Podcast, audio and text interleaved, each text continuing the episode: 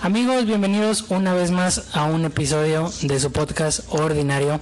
Oscar, ¿Qué ha habido, Fredo? ¿Cómo andas? nada, nada, muy bien, disfrutando de una tarde muy, muy calurosa. Calurosa, exactamente. Se antoja alberca, no Playa, sé. Sí, ya. playa, pero alberca tipo. ¿Qué? ¿Las palapas? No. El bancario. El banca sí, el bancario, El bancario ahí, exactamente. la palapa, el- la alberca. Fíjate que cuando mencionas el bancario, lo primero que se me viene a la mente de pequeño, mi familia, este, por parte de mi papá, cuando se venía el día de la Pascua. Sí. O sea, ya sabes, ¿no? La tradición de esconder este los, Los huevitos con, con confeti y demás. Era ir toda la familia. Qué chido. Este, era meterse a las albercas, comer, asar carne. Y en un momento dado escondíamos en todo, en toda el área verde de ahí del bancario, nos poníamos a jugar. Y, y lo chido del bancario es que tiene como seis canchas de fútbol y Sí, ya sé, espacio. ¿no? Sí. Entonces todo el día, desde la mañana hasta que cerraban, prácticamente estábamos ahí. Y eran, son cosas que uno extraña de pequeño, ¿no? La nostalgia Sí. y es como que, ah, qué tiempos. Qué chido. Fíjate, güey, era, era algo que te quería platicar desde hace rato que llegué. Ahí va, deja desde mi ronco pecho y va a salir así como es, güey. Todo este tiempo he estado diciendo y he estado compartiéndoles durante todos los episodios de que no salgan, cuídense, protejan, Claro, claro. bla, bla, bla, bla, bla. Y hoy por fin te puedo asegurar que he rompido la cuarentena hasta cierto punto, güey. O sea, hoy ya... Pensé que me decía, y hoy te puedo decir claramente que tengo COVID-19. y ahorita que te saludé, de nada. Bienvenido al mundo del COVID. bienvenida. No, güey, este, desde... Era algo que estaba platicando con Stephanie hace rato. Fui a... Fui a almorzar a un local. ok.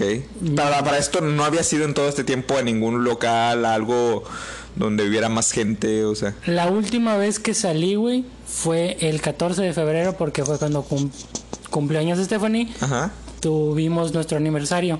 Entonces fuimos a comer a un restaurante. claro.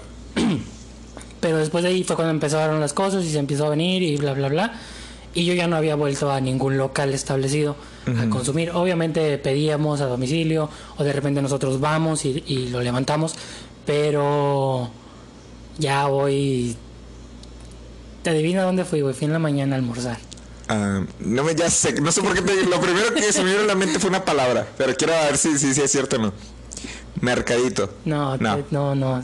Soy de... ¿De qué? Doña Paola yo. Ah, ok, ah, las Sí, tortillas de harina. de harina, sí. hermano. No. Doña Paula, patrocínanos. Por, por favor, un kilito de tortillas de precio. Sí, mínimo para la semana, pero no, sí, riquísimas. ¿Qué pediste? Dos de, de cebrada. De arete. De arete, con Claro, ley, sí, sí, sí. Por ley. Dos de harina de cebrada. Cafecito, jugo de naranja, No, agüita de, de Jamaica. de melón. Ah, Jamaica. De Ah, Jamaica. qué rico. Este. Casi a nadie le gusta la Jamaica. A mí también me gusta mucho la A mí Jamaica. también me gusta mucho. Sí, sí, sí. Me gusta más que la horchata. Ok, sí me gusta la horchata, pero sí, también prefiero Jamaica. No sé, no me gusta el, el sabor así lechoso. En, ¿De no, papaya te gusta? No, qué asco. Siempre que iba a las aguas de la rotonda, yo siempre pedía de papaya. Casi no siempre tenía, casi nunca tenían. Pues no, porque a nadie le gustan. Pero a veces sí. Y yo era uno de esos clientes raros, güey. Todos se me veían raro cuando los compraba. ¿Por qué, güey? O sea, pero por, por, ¿por qué te Me gusta? la papaya, no sé. Sin albur. Me gusta, me gusta la papaya. En serio, buen plan. Literal. Literal, no, no, es más, yo todos los días como papaya, güey, es neta. O sea, yo tengo, cuando voy al súper, siempre compro papaya. y le pones azuquitar o algo. No, Casi. no, no, no. Obviamente sabe muy rico si le pones yogur, Sí. azúcar, Cambia granola. mucho. Pero no, ya estoy acostumbrado a comer la papaya sola. Obviamente la, la parto en trocitos y Ni todas las mañanas. ni el olor, güey, no te No, genera así nada, como. no, no, me encanta. me encanta. Ah, No, no, no, ya, ya, ya. Buen plan, te lo estoy diciendo, güey. No, no, está bien, está bien, se respeta, güey. Claro, claro. le- raros, ¿no? Cada quien tiene sus gustos raros. Sí, como no. Bueno, después de eso, güey. Hasta cierto punto, estando ahí, pues todos los meseros, todos los del local traían su cubrebocas. Al entrar te dieron su tu gel. Gel este, antibacterial, sana distancia. Sí, todas las mesas estaban separadas, había pocas, pero estaban concurridas. Y hasta cierto punto de... Yo creo que fue más por el lugar, porque los vi a todos tomando la precaución necesaria. Me sentí cómodo. No me sentía a gusto al 100%, pero ¡ay! visita. Ya Ah, sé. No me sentí. Es efecto de edición, ¿eh? No, es para que Sí, sepan. no, relájense. No, hoy no hay invitado. Yo sé. Eh, me sentí a gusto, pero no muy cómodo. Ajá. Ok.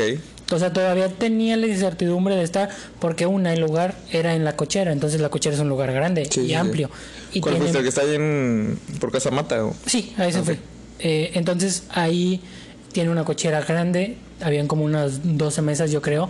Cuando, como te estaba diciendo, güey, no, no me sentí incómodo, no me sentí eh, así como que completamente a gusto, pero todo el mundo pues tomando su precaución, bla, bla, bla, bla, y dije, Había cierta incomodidad, algo que te resonaba, que te dejaba intranquilo. Sí, porque obviamente te estás exponiendo, güey. Claro. Estás saliendo, estás propenso a. Pero dije, ok, relájate, güey. Tienes que entender que este pedo va a ser así por no sé cuánto tiempo. Y dije, ok, va, está bueno. Entonces, lo pongo en retrospectiva, güey, y digo, no es lo mismo salir ahorita que hace tres meses. Sí. Hace tres meses no había una educación, hace tres meses no había un, digámoslo, una idea de qué es lo que necesitamos hacer para, para mantener la, la salud o la higiene, etcétera, etcétera. Dije, va, está bueno, me animé. Y la verdad no, no, no me terminaba de, pero bueno, terminamos de comer, eh, muy rico todo, muy, muy rico como siempre. Ya sabes que con Doña Paola todo. No hay falla. No hay falla. Nunca hay falla. Y entonces eh, fui a comer con Stephanie. Entonces me dice, ¿qué hacemos ahora? Era temprano, eran como las diez y media, porque pues se va a almorzar. Sí. Me dice, ¿qué hacemos ahora? Y le digo, pues no sé, nos podemos ir a la casa, bla, bla, bla, bla. Y me acordé que tenía que ir a Coppel a hacer un pago. Le digo, ah, pues tengo que ir a Coppel. Y me dice, ay, sí, vamos a Plaza Fiesta. Ahí trabaja una amiga en las islas. Y le dije, ah, bueno, está bueno. Vamos, aprovecho la vuelta y, y pago. Ya en camino llegamos y veo la tienda y veo la fila de gente que estaban formadas para no sé qué y veo que en la entrada estaba un guardia con gel antibacterial y con la con la pistola de temperatura y dije ay güey o sea sí me sí me saqué mucho de onda como que qué pedo o sea yo ya tenía mucho que no iba a Plaza Fiesta porque entre que estaba cerrado y que no estaba cerrado que te- sí podías y no podías y, y ya tenía mucho tiempo que no que no iba que no iba. Pues total, entramos, llega ella al lugar donde quería ir, eh, yo voy al cajero, retiro, y sí me quedo con la incertidumbre o La el... espinita. Sí, de que no ando tan a gusto, pero Claro. ok. O sea, tengo que entender que ahorita las cosas son así. La nueva normalidad. Sí. Y ¿sabes qué fue lo más gacho de ir, güey? Deja tú lo de la enfermedad y eso. Chingos de negocios cerrados, güey. O sea, que ya quebraron, o sea, que ya están cerrados. Cerrados ya, ¿no? completamente que ya quitaron Creo que los- Innova, ¿no? Fue uno de ellos. eh, Innova Sports, sí, el que ya no tiene. De hecho, ahí llegamos y estaba la carpa cerrada y ya habían quitado las luminarias. Y dije, ok. Ya seguimos caminando. Güey, es un domingo a mediodía. Plaza Sí. Fiesta. No. Atascado, no cabes. Claro, claro, exactamente. No cabes en Pero ahorita también estaba así. No, güey, no había gente. Parecía el mismo domingo a las ocho y media, nueve de la mañana. Ok, ya. O sea, que todo el mundo apenas estaba abriendo, que todo. Ajá. Se veía que apenas están despertando, que apenas Sí. está comenzando el día, un dominguito. Sí, Fíjate sí, sí. que ahorita que lo mencionaste, de que no es la misma cultura la de ahorita como hace cuatro, cuatro meses, Cuatro cinco meses meses. aprox, sí. Eh, fíjate que yo pienso lo contrario. No sé por qué a mí me ha tocado vivir lo que tú estás viviendo, pero de diferente forma. Yo veo mucha, bueno, al menos a mi, a mi punto de vista, un poco más grado, un poco más elevado el grado de irresponsabilidad de las personas. Como que ahorita ya se está sintiendo el mood de decir, eh, chinga su madre, X, no pasa nada. Y he visto, obviamente sí, admito que hay muchas personas que están haciendo sus labores, están haciendo toda su re- recreación de, mana- de una manera muy cuidadosa. Pero otro gran porcentaje de la población sí de plano está ya sin cubrebocas, ya están haciendo fies- fiestas familiares, ya están otra vez los salones abriendo. Porque me acuerdo que hace como dos meses lo hicieron, empezaron a abrir por ejemplo los salones de eventos, y empezaron a hacer convivios. Posteriormente le volvieron a bajar porque les dijeron, no me imagino, les llamaron la atención. Porque hubo, hubo un, rebro- un rebrote de... Exactamente. Sí. Y ahora otra vez lo están haciendo. O sea, otra vez están abriendo ya los... Yo lo platico porque aquí en la, en la esquina de su casa hay un pequeño saloncito. Me acuerdo que hace dos meses empezaron todos los días literalmente. Me imagino por los dos meses que habíamos estado en confinamiento volvieron otra vez las, las, este, las fiestas, ¿no? Las pachangas, bautizos, que no se podían esperar. La gente como que decía, necesito festejar a lo grande a mi, a mi bebé porque si no, no puedo estar tranquilo, ¿no? Pero bueno. Pero bueno, ok, se entiende, ¿verdad? No pasa nada. Pero eso ocasionó que hubiera un rebrote. Sí. Y les volvieron a cerrar. Y me acuerdo que otros dos meses estuvieron, estuvo cerrado este saloncito. Ah. Ahorita empiezo a ver que ya lo empiezan otra vez a, abrir. Y, les dicen, sí, eventos, pero de máximo, ¿qué? ¿20 personas? Aproximadamente. Y no, y ves gente de 60, 80 personas llenísimo y dices, pues es que de nada sirve. ¿Me explico? Entonces, ahorita ya opino yo que entramos muy tarde a la, cuarentena. O no sé si a lo mejor esté equivocado, a lo mejor entramos a, buen tiempo, simplemente no estamos preparados para el tema de una pandemia. Malamente digo, yo sé que uno nunca está preparado para ese tipo de cuestiones, pero si el término existe es por algo, entonces pues ahí se ve claramente nuestra falta de cultura de, de lo que se vive en el mundo. O sea, Sí, luego... Yo me acuerdo de haber escuchado ver el término en la escuela, en la primaria, en la secundaria, ¿no? Pandemia, cuando estudiabas que ciencias naturales, ¿no? Ciencias naturales. Llegabas a escuchar el tema de que era una, una pandemia, una epidemia. Sí. Pero se, se, estudia solamente como, ah, y este término se creó por la peste negra o por enfermedades, bla, bla, bla. Así, que todo el mundo las... A lo largo de la historia, pero lo tratamos como un tema pasado, como un tema anterior. O sea, ¿por qué no lo podemos tratar? ¿Por qué no existe la educación de que, oigan, esto es una posibilidad? Hay que estar preparado. A lo mejor no tanto, ¿verdad? Porque la, la, posibilidad de que exista una pandemia, pues, es muy, muy, nula, es casi nula. Pero ya vimos que no. O sea, de repente entró el 2020 con esto y fue como que, espérate, yo apenas acababa de terminar mis fiestas navideñas y, y, y apenas venía con todo para el 2020, sorpréndeme. ¿Qué, qué, habrá sido el tipo que dijo 2020 sorpréndeme? Fue el mismo que se comió la sopa de murciélago. Sí? No, hombre, no, no, estamos mal, amigo. No, pues bueno, güey. Digo, a veces yo también entiendo peco de, de decir, güey, ¿por qué no lo entienden o por qué no lo hacen? Y no te pones en la situación de la otra persona. Quizá la otra persona no tuvo la educación que tú tuviste, quizá la otra persona no tiene los medios que tú tienes, quizá la otra persona no se esté pasando por algo, o quizá su racionamiento no funcione correctamente y por eso toma las decisiones que toma. Sin embargo, pues es que no puede haber algo más lógico y algo más así tangible, o sea, que te lo puedan explicar más sencillo que como lo han hecho hasta hoy en día todas las medidas de prevención obviamente no salgas de casa, pues sí, güey, no salgas de casa, pues, está cabrón. Cuando el gobierno te lo dice, pues al gobierno le llega el cheque todos los meses, todas las semanas, todas las quincenas. Sin embargo, hay, una, hay un porcentaje muy grande en México que literal depende de los negocios y de esos negocios depende mucho, mucho empleo de muchas personas. Entonces, literal es como si cortaras una rama, güey. Sí, amigo, pero ¿qué opinas de los de las personas que andan diciendo ahorita que traen el tema de que cuando salga la vacuna nos van a poner un chip? ¿No supiste, no? Que va, al parecer va a haber una vacuna por parte de México o algo así, Argentina y México. Lo que, lo que leí. quieren poner un chip. Lo que leí hasta donde sé, creo que en Rusia fue donde ya desarrollaron la. la ah, una vacuna. La vacuna. Sí, sí, sí. Pero fíjate, la, van la crearon. Sí. Al parecer la OMS todavía no la, está no la está probando, aún así la van a sacar. Y eso que es la primera. Y supuestamente la van a, va a empezar el consumo de las personas o nos va a llegar a nosotros a partir de enero. Imagínate la vacuna que no está aprobada al 100%. ¿Cuándo va a estar la vacuna que sí está aprobada al 100%? Definitivamente esto no se va a acabar hasta mediados del próximo año. Yo lo digo. Sí, quizás. Lo afirmo, confirmo, apúntenlo. y, y fíjate, güey, algo, algo muy curioso es cómo todos hemos cambiado alrededor de eso es lo que me gusta mucho de este pedo.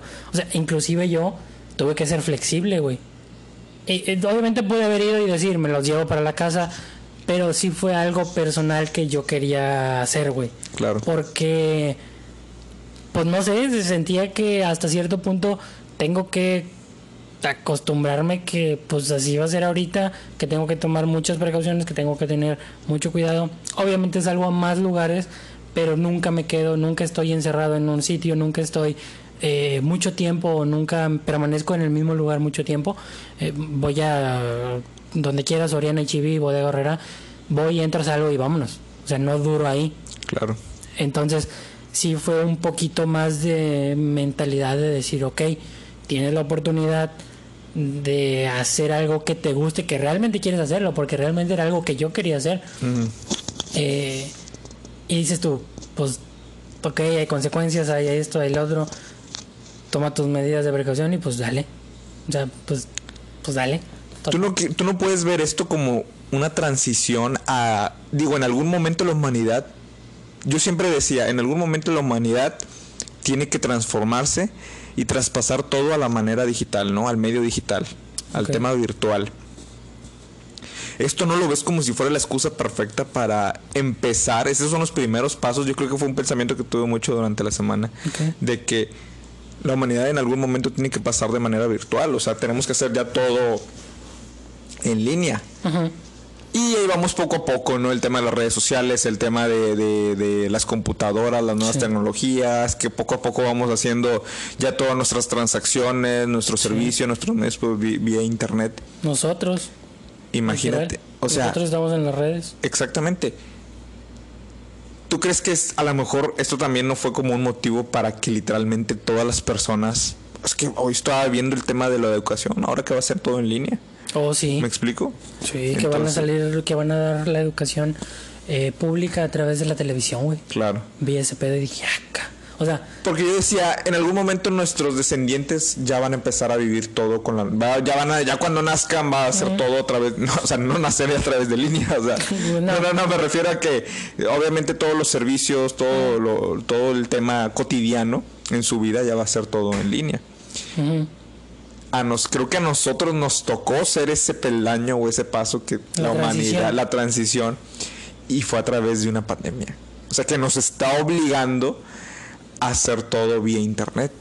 Porque ahora va a ser la escuela, va a ser este, pues sí, o sea, en- las literal, compras, las compras, la educación, los pagos, el trabajo. el trabajo. Ajá. Yo te apuesto, digo, no quiero sonar este optimista en la desgracia ajena, pero definitivamente hubo negocios, hubo empresas que dijeron, ¿sabes qué? A lo mejor reducimos muchos costos si mandamos a fulanito a que me hiciera el trabajo en línea desde casa, me entrega lo mismo y no le tengo que no tengo que pagar este servicios de Luz, luz, agua, agua, se reduce servicios muchísimo. de internet, porque. Juanito está usando su, su, internet de casa, exactamente, y el mejor, y me está entregando la misma productividad. O hasta más. casa. O hasta más, exactamente. Entonces, yo creo que deberíamos ponernos esta tarea, bueno, al menos me gustaría checarlo. ¿Cómo están los índices de productividad en las personas con el tema del home office? Porque ya pasó bastantito tiempo, o sea, sí. Ah, bueno, al menos aquí en México fue a mitades de marzo, en Estados Unidos creo que fue un poquito antes, este, para medir, a lo mejor puede ser una opción, digo, puedo, pudo haber mejora. Yo en lo personal, te soy sincero, yo me sentía más productivo desde casa. Sí, sí, nos llegaste a comentar. Yo ya regresé al trabajo, ya llevo casi dos meses en, en oficina, o creo que ya dos meses prácticamente, pero en lo personal, creo yo, a mí si me hubieran dejado en casa, puedo haber entre- pude haber entregado más, puedo todavía entregar más trabajo o más resultados O sea, ser más eficiente. Claro, entiendo que hay diferentes tipos de personas. Llegué a escuchar a muchos estudiantes que decían, es que si yo estudio desde casa, no puedo. Sí. ¿Por qué? Porque no estoy en mood de la escuela. Sí. O- Sí, ok, estoy cómodo, me levanto en pijama, lo que tú quieras, pero eh, precisamente mi cerebro no me da para... Estoy en mi casa. Estoy en mi casa, y quiero descansar y quiero disfrutar. No puedo ponerme a, tra- a trabajar en la escuela porque ir a la escuela para mí es meterme a bañar, cambiarme e irme hasta la institución Sí. y ya como que tu cuerpo te cambia, exactamente, te cambia el chip. Y entiendo porque yo también soy así en algunas cosas, pero eh, siento que se puede romper eso. No sé. Fíjate, hay algo que es muy, muy de humanos, güey. La interacción. Claro. Ese es algo que nunca se va a poder acabar. Ni una máquina lo va a poder romper. A través, o sea, obviamente expresas o das a entender o, o tú mismo eh, compartes un mensaje a través del medio, que en este caso es el internet. Claro. Sin embargo, para el humano, güey, es muy importante el, el- igual y el contacto físico es más de los mexicanos, porque Sí. sí, somos muy de apapacho, Afectuosos, güey. ¿no? De apapacho, exactamente. Pero, a diferencia de en muchos lugares prefieren el ver, el tocar, el estar. Algo más el- tangible, la calidez de otra el persona. mejor. comportamiento de la otra persona de que "Ah, me da mala espina este hombre, ah, no, sí, contigo lo que tú quieras. Es e- eso es parte del humano y viene mucho de antes de todo, o sea, desde las cuevas, desde cómo nos comportábamos y es algo que tenemos muy arraigado en nuestro cerebro reptil. Entonces, todo eso es del cerebro y obviamente tú lo dijiste, güey, estamos en un en un peldaño o estamos De brincando el, el peldaño de transición y yo creo que se puede lograr, pero no ahorita. Yo creo que sí se va a tardar unos añitos. Unos, ¿qué te Sí, gusta? 100 sí, añitos. no, sí, definitivamente en un año es algo que no, No, se va a poder no, cambiar, pues no. pero debe haber un comienzo. y Sí, creo que el probablemente 2020 aquí. fue el comienzo para el nuevo proceso de la humanidad, el nuevo cambio. O sea, los niños, güey, de ¿qué te gusta? Un año ya saben manejar tablets, teléfonos mejor que cualquier persona, mejor que uno. Y, y de repente lo ves y ya está viendo lo que él quiere, como él, y dices tú, o sea, no sabe ni escribir, no sabe ni hablar la criatura, Claro. no se sabe expresar, y ya puso el video de la caricatura que le gusta mucho y lo está, eh, adelante el comercial, güey. Claro. Saben adelantar un anuncio, ¿no? Ya. Tiene el- exacto, le pica de omitir el anuncio y saben, y te quedas, ¿qué pedo?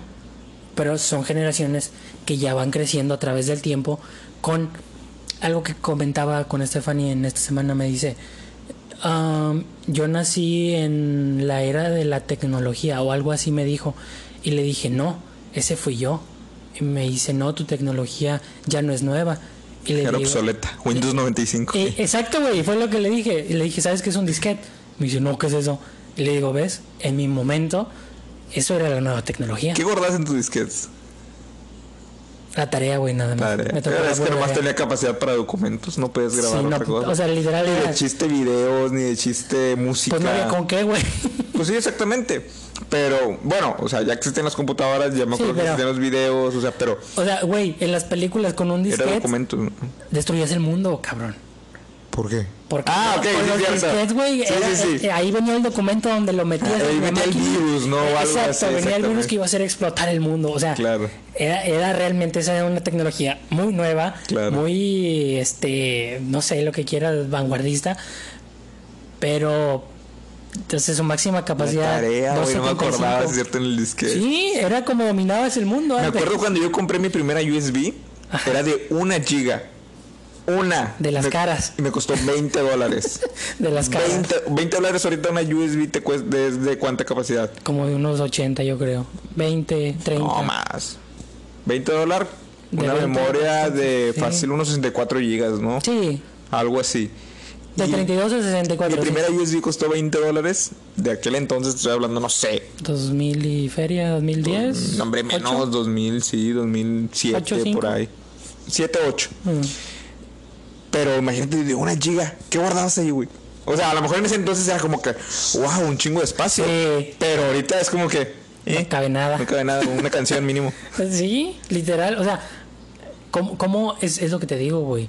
Nosotros literal crecimos con la tecnología. Sí. Conforme nosotros íbamos avanzando en O el sea- tiempo, iba mejorando. Entonces, Stephanie, ¿con qué nació? O sea, con tecnología, pero ya, ya con el avance, ¿no? Sí, e- ellos, o bueno, esa generación aún hace cinco años, siete años, esa generación ya creció con ella. O sea, ya, ya estaba la tecnología cuando ellos empezaron a utilizarla o la podían. Claro, claro. Nosotros crecimos con.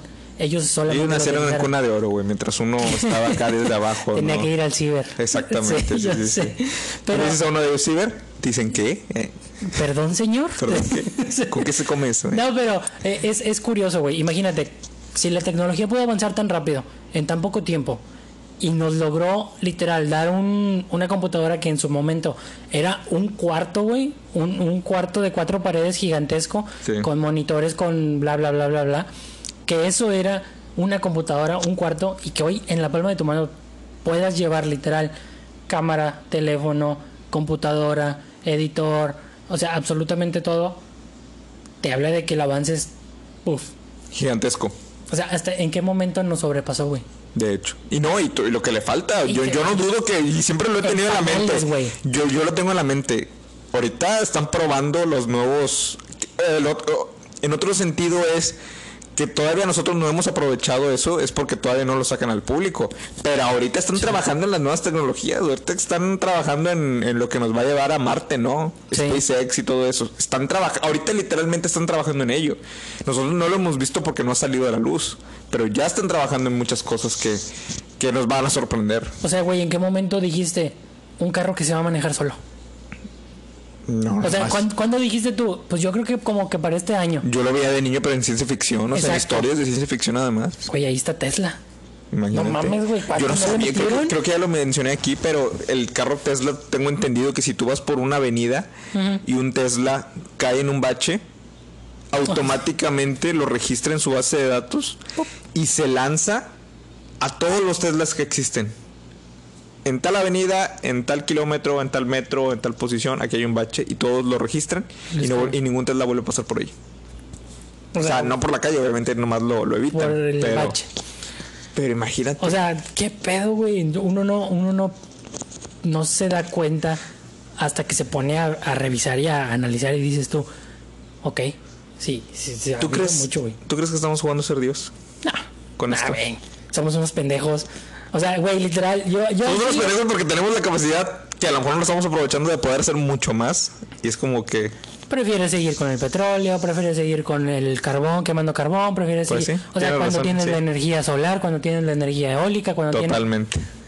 Simple, güey. O sea, eh, somos unos pendejos.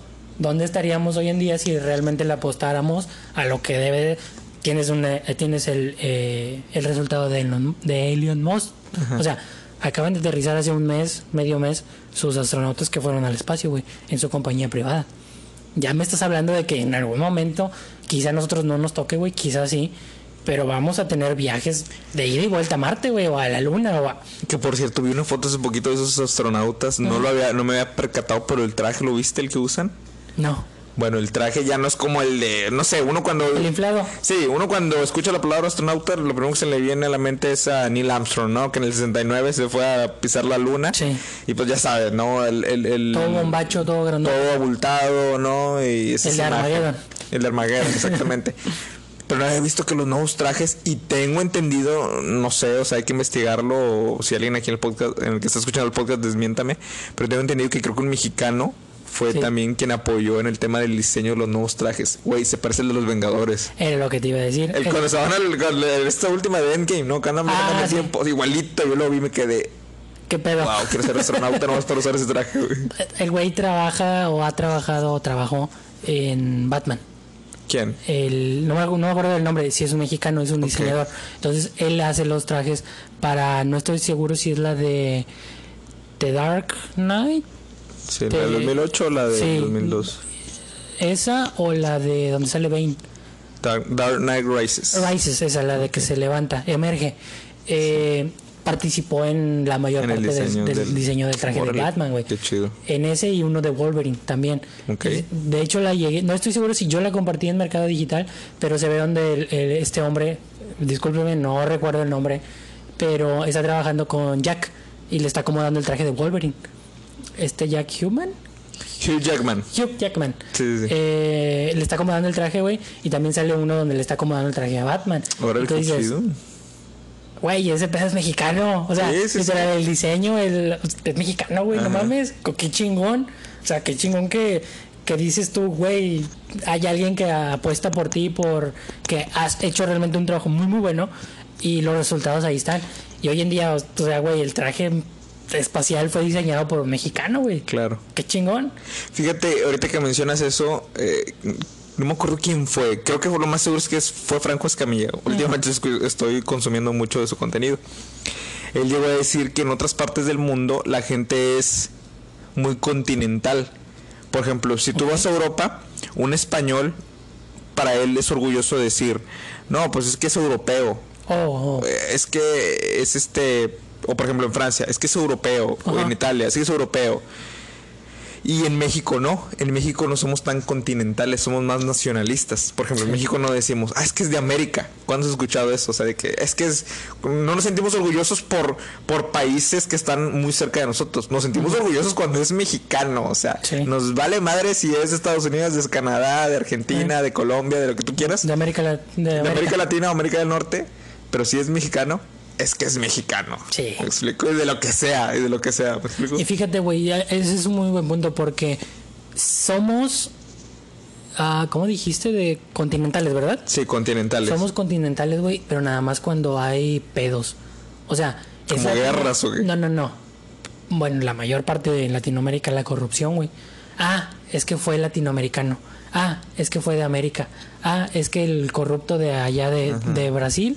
No, pues, ¿y ¿dónde está eso? Ah, en América. Y entonces es cuando realmente surge lo de América. Y dices tú, güey, tienes razón. O sea, somos muy nacionalistas. Pero no, en lo, en lo- en lo en lo, chido, en ¿no? lo positivo, exacto. En lo positivo. Pero en lo negativo, y ahí sí, ya no te- es como cuando pegas, pero no te gusta que, que te pegue, ¿no? Y es que fíjate, no sé, la otra vez dije, ¿cómo serás ir a un mundial? Imagínate ir a un mundial.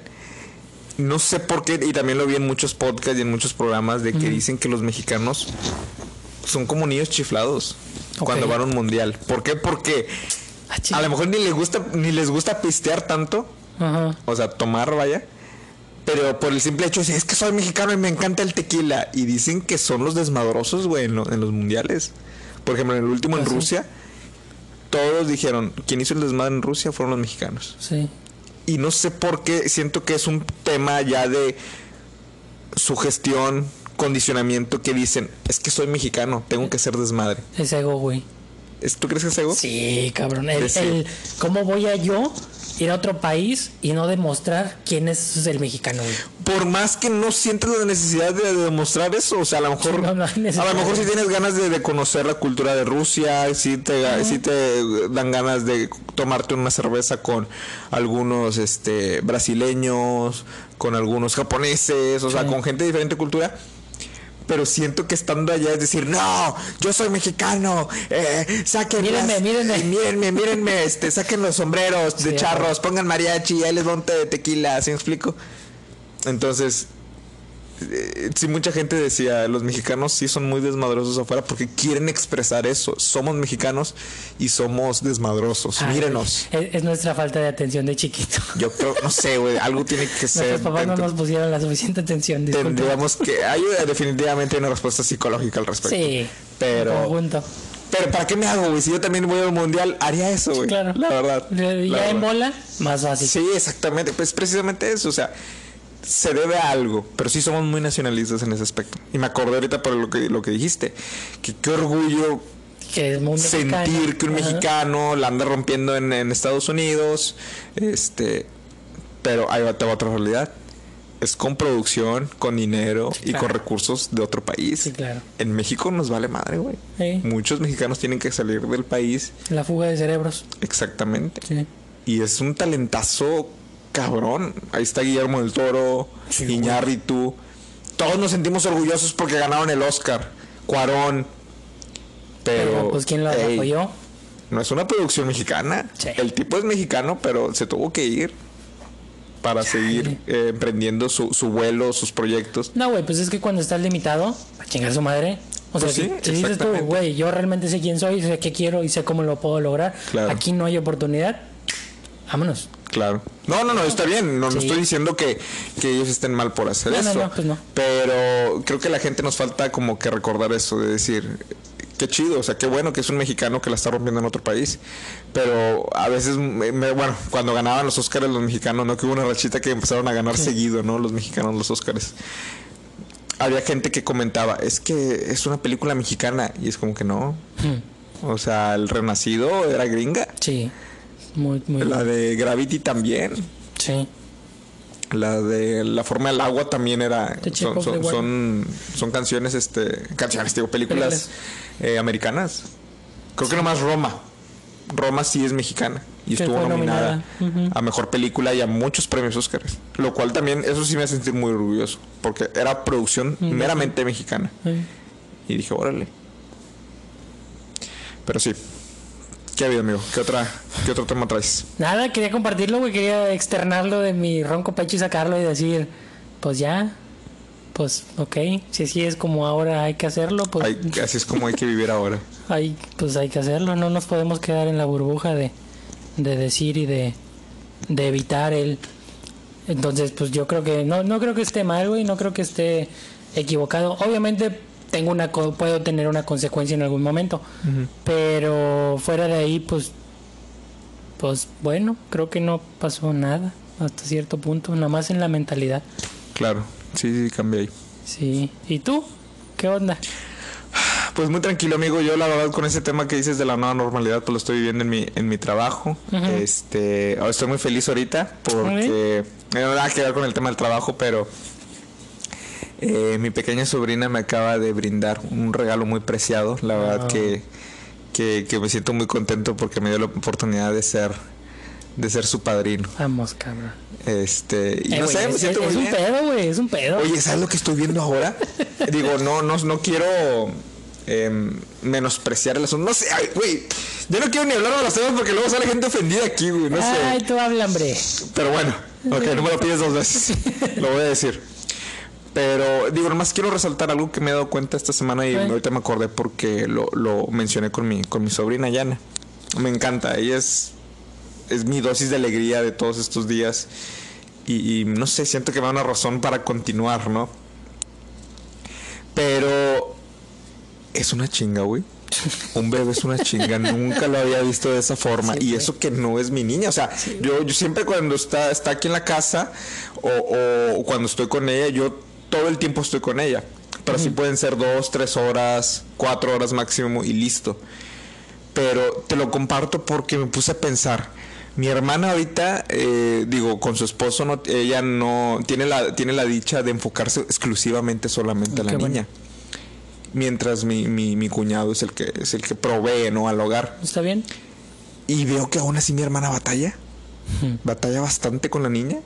Porque es un bebé, es un ser humano. No es como que hay un perrito. No sé por qué lo hice con la comparación con un perrito. Porque a un perrito está chiquito, ok, necesita atención. Pero conforme va creciendo, se van haciendo independientes rápidamente. Sí. Y ya simplemente nomás te encargas de, sí, de repente jugar con él, pero te puedes ir y no pasa nada. Le dejas comida, le Ahorita. dejas este agua y se acabó. Y un bebé no. Un bebé no te puedes despegar ni un segundo, güey. No.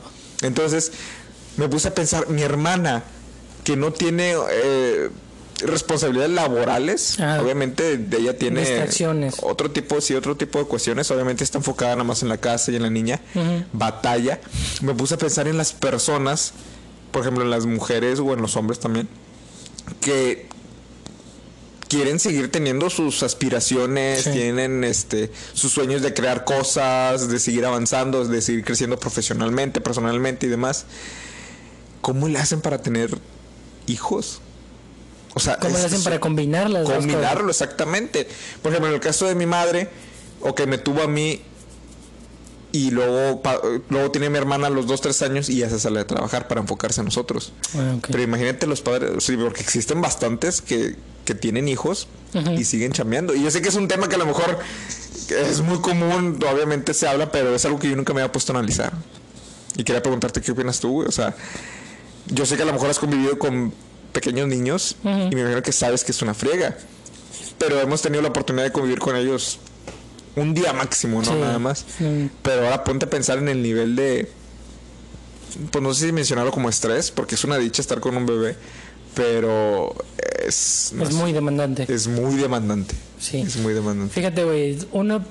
eh, Yo la neta, mi comentario no- ni lo tomen en cuenta, pero es mi opinión porque yo no tengo hijos, entonces yo no sé. Sí, sí, sí, yo pedo. tampoco. sea, Pero el convivio que he tenido con ellos y a veces sí es de dos, tres horas.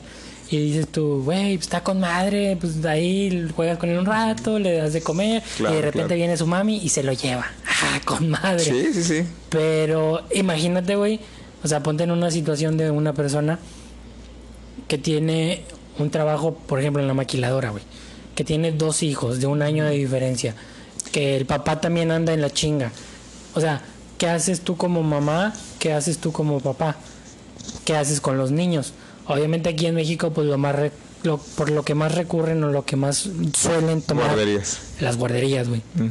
Obviamente hay muchas personas que no están de acuerdo con. Sin embargo, la necesidad es la necesidad, güey. No te Claro. los puede llevar al jale. Sí, sí, sí. Entonces hay que dejarlos en la guardería. Yo no tengo mucho problema con eso, porque yo estuve en guardería toda mi vida. Mi hermano estuvo en guardería también toda su vida, infantil, obviamente. Eh, mi carnal también estuvo en su, en su guardería. y nosotros íbamos por él y, bla, bla, bla. ¿A O sea, poco? nunca, sí, pues O sea, tus padres trabajaron en... toda la vida, güey, los vida. dos, eh, de horario de 8 a, de 7 a 5 de la tarde. Entonces, eh, mi mamá en la maquiladora y mi papá en industria, o sea, en privado, aparte. Entonces, pues no tenían chance, güey, obviamente nos llevaban a la guardería.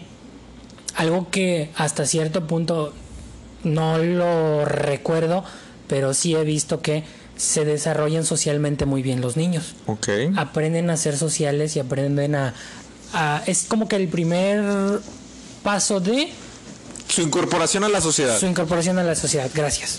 Así, güey. Así es como lo veo la guardería. ¿Por qué? Porque cuando llega a la casa, güey, es una niña chiflada, es un niño que la atención es mía, todo es para mí. Ok, con mi hermano lo comparto, bueno, está bien, no hay problema, somos dos, no hay pedo. Pero que quiero esto, nada más yo, que quiero esto, nada más yo, que nada más llévame a mí al baño, que nada más ponme mi atención, que nada más yo, yo, yo, yo, yo. Llega a la guardería y se da cuenta, se topa con pared, ¿no? llega chillando de que quiero esto, esto. Nadie lo pela. Nadie lo pela, güey. Porque Claro. están ocupados con el niño que se está miando, porque están ocupados con el niño que no ha terminado de comer, porque Claro. están durmiendo los demás niños, porque están... Güey, estás llorando, no te va a pasar nada, llora.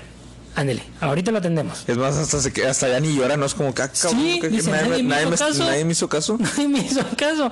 Y ya se aplaca y entonces ya ve, o sea, hasta cierto punto debe haber un poco de psicología, de algo de Claro. las personas que trabajan en ello. Pero lo veo así, güey. O sea, yo lo veo desde ese punto muy bueno.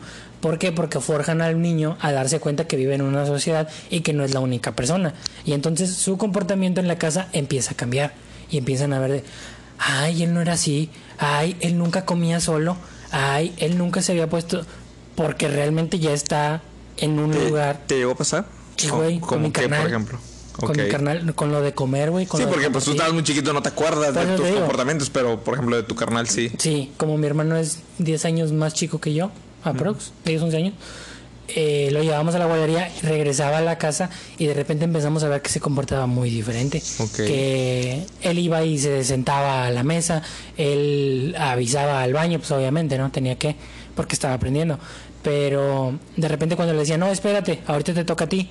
Él se esperaba, güey, y lo entendía. Y antes era el berrinche de que no, yo y nada más a mí, bla, bla, bla. Y te das cuenta que, que hasta cierto punto es bueno.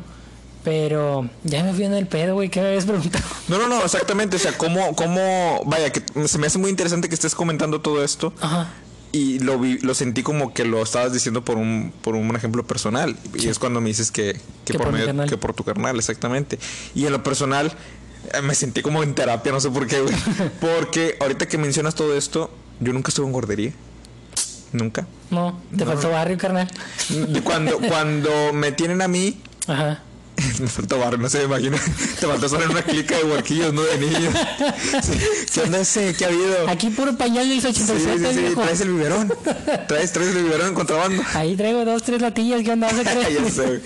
Oye, no, no, no, porque te lo comento, porque cuando me tienen a mí, Ajá. mi mamá sigue trabajando tres años, pero esos tres años yo los viví con mi abuelita Ah, materna.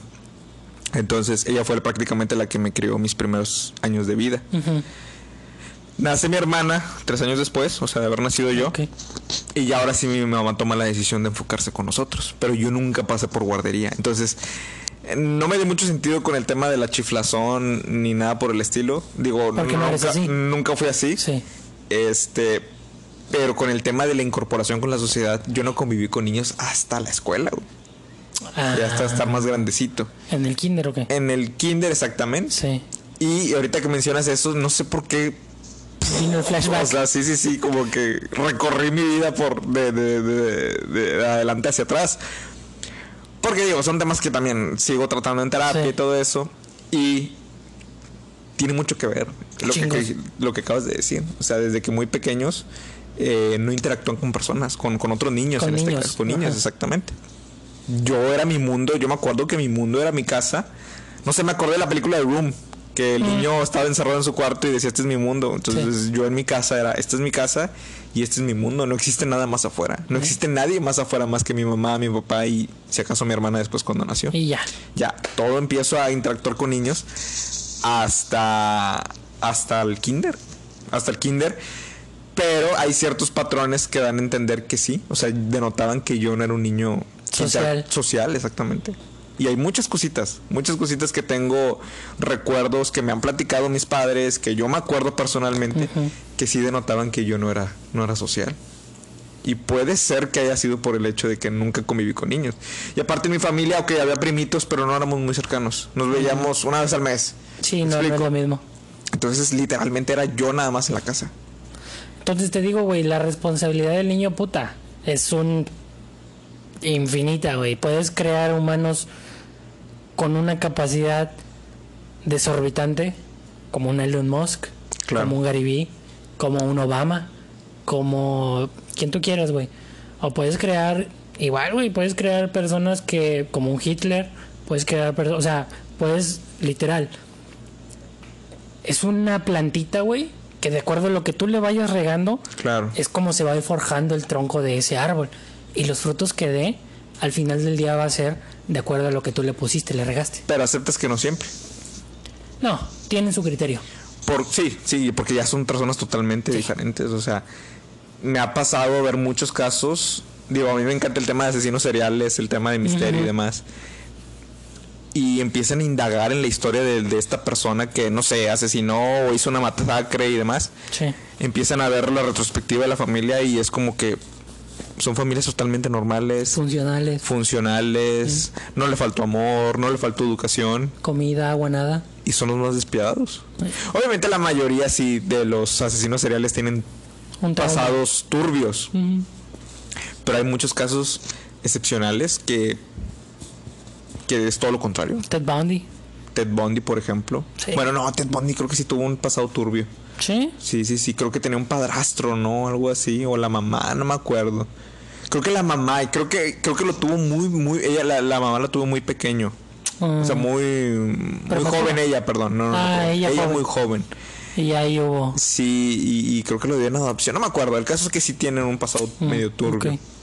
Ok. Para otros que de plano no. Sí. No sé por qué me acuerdo mucho de la, de la masacre de Columbine en el Ah. 99. Unos chavitos que, que fue como que el más sonado la masacre de Estados Unidos. Que se metieron a la escuela con metralladoras. Sí. Este. Y muchos arsenales y mataron a bastantes chavitos. Y los chicos estaban, pues tenían ahí sus ondas, ¿no? O sea, estaban, eran como marginados, ¿no? Entre, entre todos los compañeros de, de clases. Pero empezaron a hacer los estudios con las familias y pues las familias eran muy normales, muy tranquilos, cristianos, eh, trabajadores, no había violencia familiar, o sea, se metí, como fue un caso muy sonado, se metieron Claro. mucho con la familia y de plano vieron que Por el lado familiar no era. Posteriormente me doy cuenta que en el tema psicológico, al- digo, no soy experto, yo sé que a lo mejor hay alguien aquí nos pueda eh, desmentir, pero tengo entendido que también tiene mucho que ver la genética. Mm, Si tú, por ejemplo, tuviste un familiar en el pasado, así pueden haber Sí, pasado dos, tres, cuatro, cinco Generaciones. generaciones hacia atrás, si hubo un prueba de violencia, es más, hasta un caso de un asesino, muy probablemente todo eso se hereda y puede tocarte a ti. Sí, pues pon- ponle en algún momento de nuestro linaje Sí, anterior. hacia atrás, alguien debió haber Alguien estado. pasó por la guerra, güey. Exactamente. Así, por alguna. Por alguna guerra, por alguna atrocidad, por algún asesinato, ¿me explico? Por algo, una prueba de violencia. Sí. Y, y dicen que todo eso se hereda. Y va en el gen, va en la genética. Eso y luego agrégale el ambiente también. O sea, que un ambiente hostil, que en la Claro. escuela te estén jodiendo, que que pues a lo mejor en la casa todo está bien, pero en la escuela que, es- ajá. que al parecer es la mayoría de los casos en Estados Unidos. Sí, sí, es muy... bastante difícil. ¿Has recibido bullying? Sí, en algún momento de mi vida, en... ¿Qué sería? Yo creo que fue en sexto de primaria y primero de secundaria. ¿Qué te decían? ¿O es algo que ya no quieres revivir? Eh, me vale madre. Me Eh, decían... me lo siguen diciendo. No, yo no, güey. Pues es que pues son cosas de niños, güey. claro, sí, sí, sí, totalmente. Los niños pueden ser muy crueles. Porque a veces te agarran y a veces agarras. Yo he sido de los dos, güey. Me han agarrado y yo he agarrado. Entonces por eso digo, no, no hay tanto problema. Pero me decían al pedo. Al pedo. Sí. Así. Pues estás en la primaria, güey, te está cagando el palo. Y me agarraban a carro, carro, carro, carro, diciéndome así. Se te le un gas de repente, güey. No, no, güey, no sé, alguien lo dijo mal o algo así, y pues ya, de ahí lo agarraron. Y el pedo fue que pues, yo me enganché. Ok. Y ahí fue donde valió madre. O sea, cuando te enojas, güey, pues ya perdiste. Sí, ya, perdiste. Ya perdiste. Entonces, pues ni pedo. Fue cuando, fue cuando sí, de primaria a secundaria. Y como muchos de los compañeros de primaria entraron a la misma secundaria, pues se fue con Continuó. Ya, ya, ya entendí. Ya como para Y es segundo. como que, ah, cómo me hubiera encantado, o sea, que, que haberte Ido, a a otra parte, ¿no? No haberte, o sea, como comenzar otra vez. Pero, eh, Pero pues continuaron. En ese momento, güey, pues no lo entiendes, no lo Claro. capeas y pues dices, bueno, pues ya ni pedo, aquí me tocó. Pero sí, yo creo que sí. Y pues obviamente me ha tocado joder gente también, Sí, totalmente. de las dos. Sí, sí. Pero ya cuando jodiste gente, ¿cuándo fue? ¿En qué? ¿Igual también en primaria o ya fue ya fue en prepa? secundaria como en tercero, güey. Ya casi en prepa. Eh, casi siempre, pues sí fue antes de salir, yo creo O que sea, fue... fuiste bully de alguien. Sí, güey, sí me mamé. Bueno, hasta cierto punto. Porque... No, bueno, es que sí, güey, la verdad sí me mamé. Era un chavo que llegó en el tercer año de secundaria, Mm. venía de la Ciudad de México y acento. el acento, güey, pero el acento no era tanto, era más su forma de vestir. Se subía el pantalón como que al ombligo. Ok. Entonces siempre se veía muy pulcro, muy formal y le decíamos el Catrín, porque Ya, se ya, veía ya. muy, muy Catrín el chavo. Entonces, pues, el Catrín, el Catrín, el Catrín. Así pasó hasta que un día, por azares del destino, me llegó a mis manos una maquinita de las de toques. De las que son chiquitas. pasaste, sí, sí, sí. Sí, güey. y entonces, pues empecé a cagarle el palo y le empecé a dar toques en, eh, en el brazo, en las piernas, y así, o sea. De repente el chico se convulsionó y se llevó al hospital. Gracias a Dios no, gracias a Dios no, pero al siguiente día de que pasó eso me llamaron a prefectura, le hablaron a mis papás, pues fue mi papá, fue una cagotiza, fue una cagotiza en prefectura, me hicieron pedirle perdón al chavo, eh, porque la verdad, güey, pues sí, sí me pasé de, de bistec, o sea, el güey nunca me había hecho nada, nunca me había, nunca me había jodido. Claro. No era de los que se llevaba. no, güey, no era de los que se llevaba. Pero yo creo que fue un debut y despedida de ese pedo. Ok. O sea, realmente me había tocado a mí joder y hasta cierto punto yo creo que venía por eso, güey. Porque ya me habían jodido. Fue un poquito del hartazgo, como desquitarlo con alguien más. Claro. Pero gracias a Dios tuve... un- Conscientemente me imagino que lo hacías, ¿no? O sea... me- ¿Inconscientemente? No, no, no. O sea, No, conscientemente. consciente, yo sé que lo haces conscientemente, pero vaya, el tema de inconsciente para mí lo veo reflejado en el tema de que a lo mejor lo hacías por el hecho de que en algún momento te toca a ti. Sí. Ahora me toca a mí hacer, Sí. ser el bully. Sí, este, y pues total, güey, me cagotean y pues me hacen pedirle perdón y realmente, güey, eh, llorando yo, le pido perdón al chavo de que no, discúlpame, no. Creo que la presión de todo, ¿no? El No, no, de güey. papás, o sea, por eso te dieron ganas como que llorar. No, güey, fíjate que no, en ese punto de mi vida es algo que sí me acuerdo mucho, hubo una reflexión. O sea, internamente, güey, sí hubo una reflexión hacia mí en el momento fue como que, a la verga, la estoy cagando. O sea, este vato no me ha hecho nada, este sí, vato... sí me mamé. O sea, sí fue como un tema de, vida, ¿no? sí, de vida como de- que... de me estoy ah, pasando de lanza sí. con este güey. Sí, sí, sí. O sea, bájale a tu pedo, mijo. Y Este pues ya, no ahora sí, nada, o sea. ahora sí, agrégale el que está tu papá, el que está el papá del chavo, que está el prefecto, eh, que está el muchacho también. Y pues caí en conciencia y dije, no, güey, sí, discúlpame. Claro. No vuelve a pasar. Fue muy sincera esa disculpa. Sí, la verdad sí, güey. Entre lágrimas y todo fue, fue muy sincera la disculpa. Quizás en el momento él no lo vio, quizás sí lo vio, pero Catrín, sin pedo a joder, una disculpa nuevamente, güey. Eh, nunca fue mi... Bueno, sí, sí fue mi intención, güey, pero... No te lo voy a negar. No, pues no, güey, pues la verdad es que sí lo hacía conscientemente, pero pues ni pedo. Fui un ojete. Acabo de descubrir un Alfredo más humano. Mira, No, güey, sí.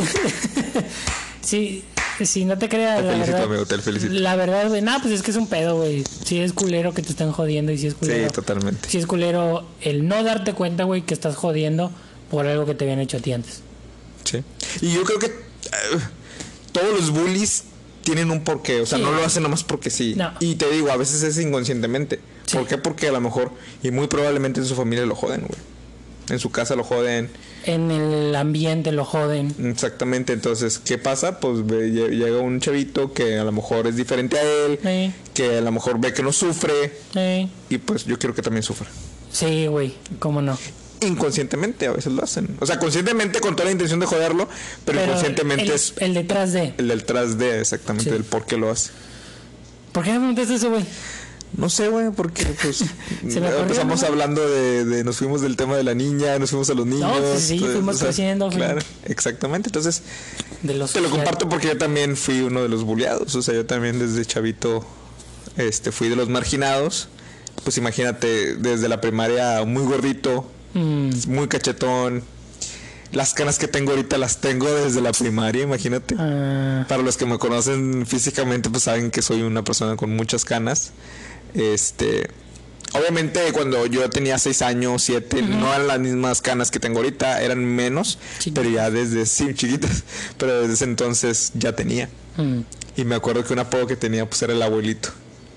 Sea, No era muy, no era, No era tan gacho. No era tan gacho, porque hasta eso, como éramos niños de primaria, eh, era más como de cariño, por así decirlo. Ay, el Ay, abuelito. cosita. Sí, sí, sí, exactamente. No era para joderme tanto. Pero pues imagínate, gordito, con canas, eh, fanático de, de Star Wars y otro tipo de cosas este, ñoñas, Sí. pues definitivamente sí era el blanco perfecto para, para ser bulleado. Pero pues fíjate, igual estaría chido que volviéramos a platicar sobre este tema. Digo, ya más ah, amplio, porque ya un vamos poquito a más amplio, sí. Ahorita ya vamos a acabar, ya se nos está acabando el tiempo de- de- del episodio, pero yo creo que más adelante estaría padre hablar sobre esos temas, ¿no? Sobre el pasado, pero esos capítulos de, de bullying, ¿no?